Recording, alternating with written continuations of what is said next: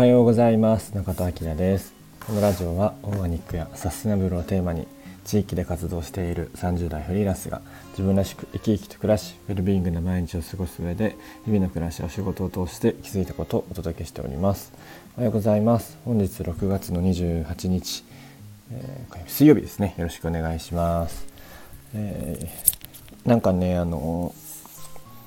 三井住友カードまあ持ってるんですけどそこからなんかご優体験が来ましてなんかメンズ TBC スペシャルご優体験みたいなので、えー、なんかねあの脱毛の割引券みたいなが来たんですけどなんか500円でできますよみたいな。ヒゲ脱毛体験コース体脱毛体験コースっていうのがあってえー、安っと思ってちょっと見てたんですけどどうせならねなんかあの脱毛したい脱毛したいっていうかひげ剃るの大変だから脱毛いいなとかと思ったんですけどよく見たら150本脱毛プラスカウンセリングって書いてるんですけどこれ150本ってどんなもんっていう 絶対足り足らないでしょう。150本以上有料ですみたいな感じになるのかなこれ。150本って超ちょっとじゃない？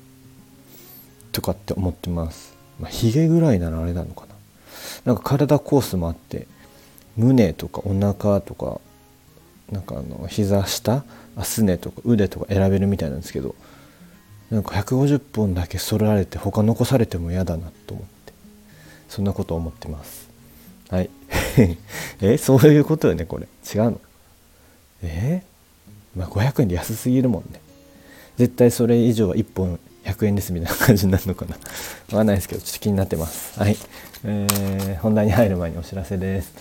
今お手伝いしております。宮城県登米市のアンドゾメアジェラットさんのサマーギフト販売中です、えー、もしよろしければご購入ください。明日明後日までねちょっと10%オフでご購入いただけます。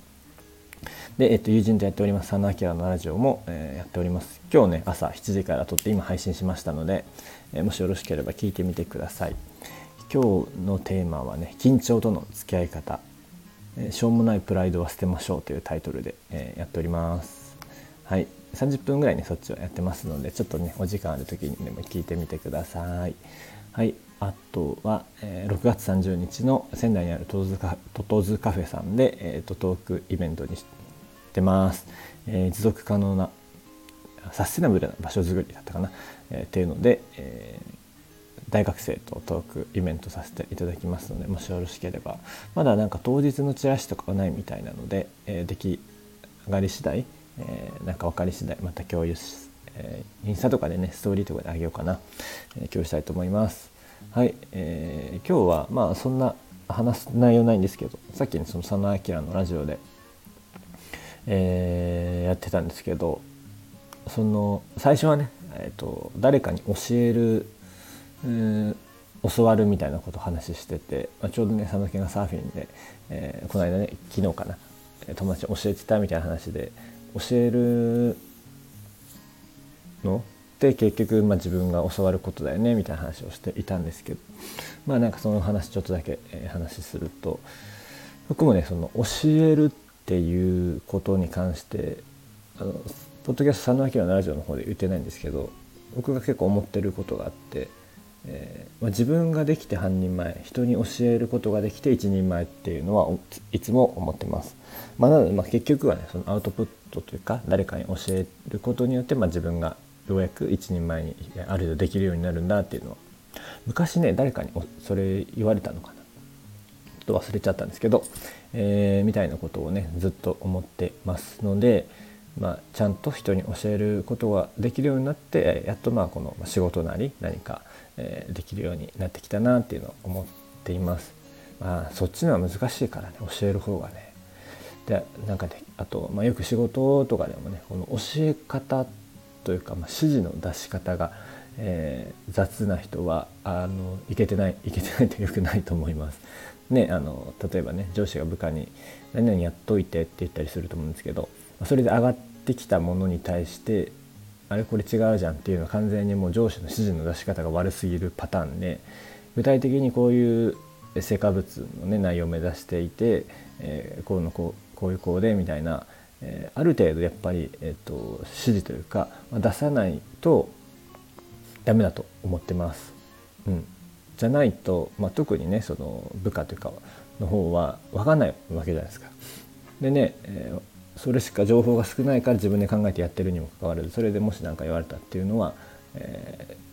ー、完全に上司、まあ、基本的には全てね指示出す側が問題あると思ってるんですけど全て。でまああとねあれだね、え